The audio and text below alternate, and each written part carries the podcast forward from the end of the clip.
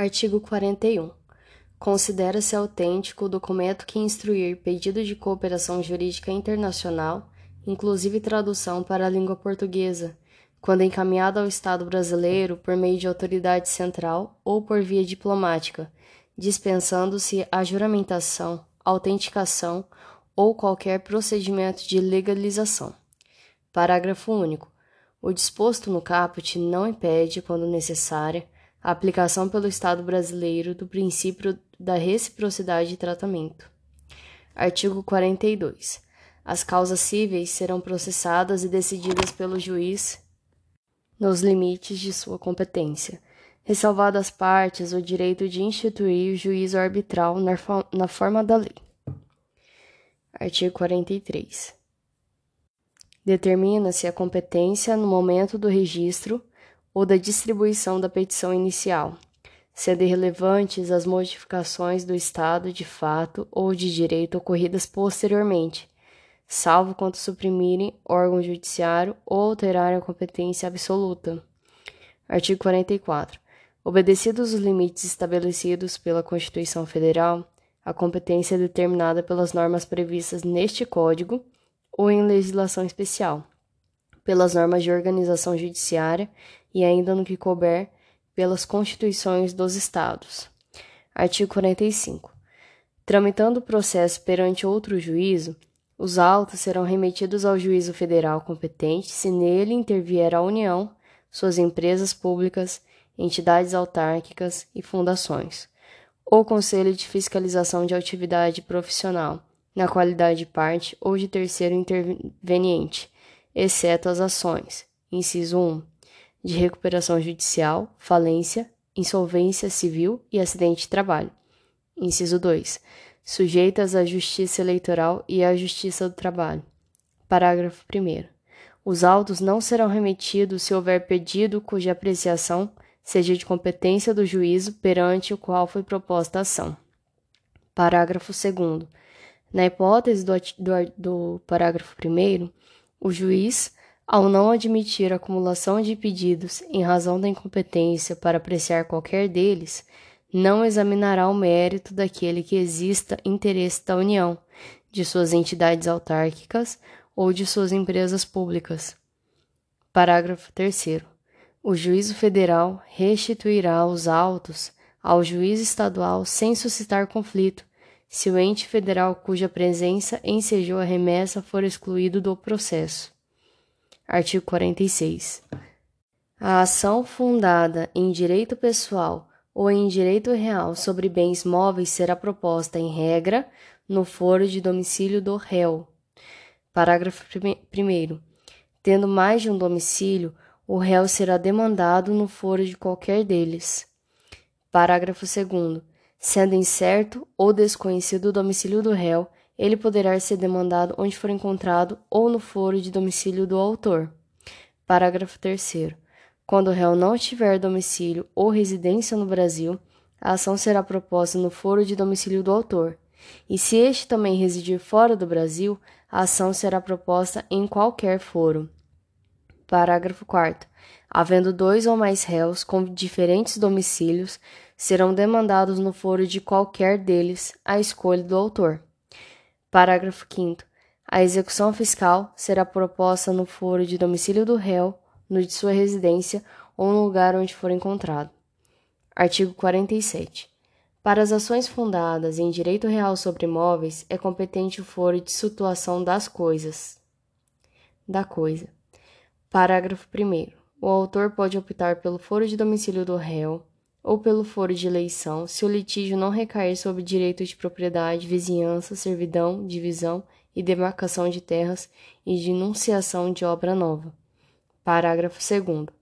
A ação possessória imobiliária será proposta no foro de situação da coisa, cujo juízo tem competência absoluta. Artigo 48. O foro de domicílio do autor da herança no Brasil é o competente para o inventário, a partilha, a arrecadação, o cumprimento de disposições de última vontade, a impugnação ou anulação de partilha extrajudicial, e para todas as ações em que o espólio for réu, ainda que o óbito tenha ocorrido no estrangeiro. Parágrafo único.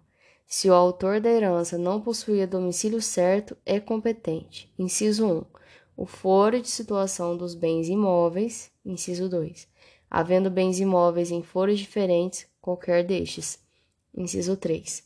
Não havendo bens imóveis, o foro do local de qualquer dos bens do espólio. Artigo 49.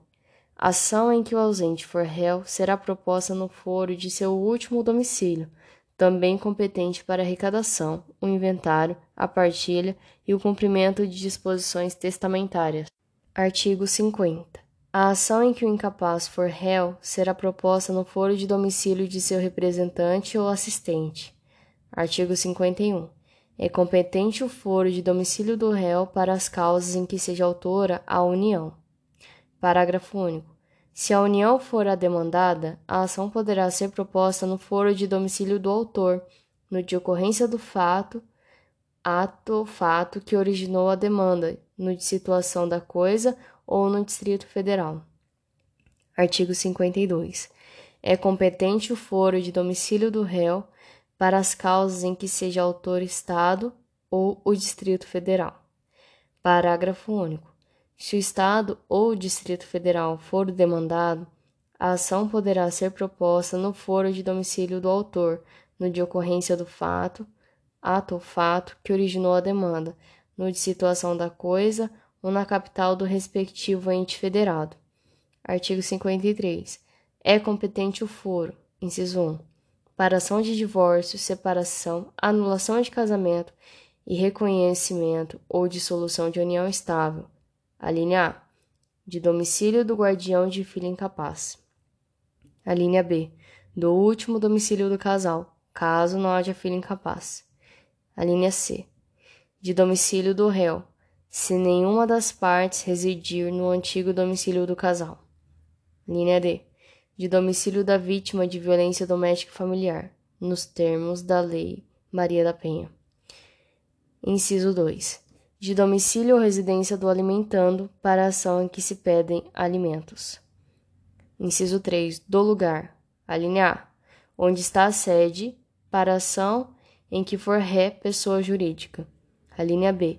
Onde se acha agência ou sucursal quanto às obrigações que a pessoa jurídica contraiu a linha C, onde exerce suas atividades, para ação em que for ré, sociedade ou associação sem personalidade jurídica. A linha D, onde a obrigação deve ser satisfeita para a ação em que lhe exigir o cumprimento. A linha E, da residência do idoso, para a causa que verse sobre direito previsto no respectivo estatuto.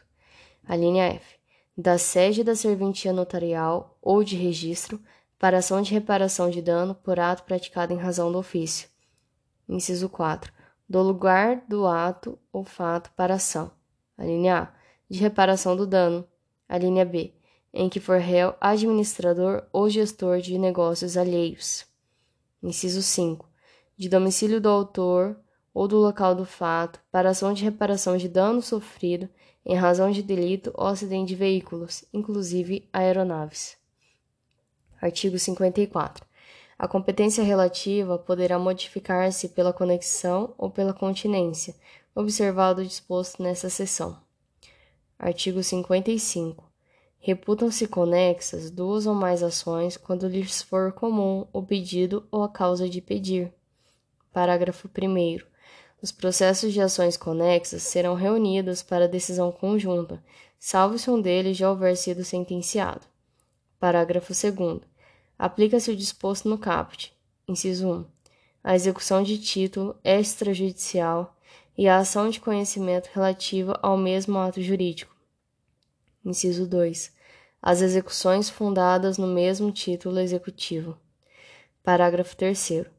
Serão reunidos para julgamento conjunto os processos que possam gerar risco de prolação de decisões conflitantes ou contraditórias caso decididos separadamente, mesmo sem conexão entre eles.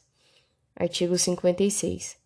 Dá-se a continência entre duas ou mais ações quando houver identidade quanto às partes e a causa de pedir, mas o pedido de uma, por ser mais amplo, abrange o das demais. Artigo 57. Quando houver continência e a ação incontinente tiver sido proposta anteriormente, o processo relativo à ação contida será proferida sentença sem resolução de mérito, caso contrário, as ações serão necessariamente reunidas. Artigo 58.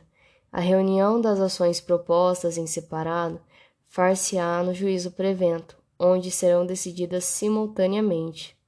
Artigo 59. O registro ou a distribuição da petição inicial torna prevento o juízo. Artigo 60.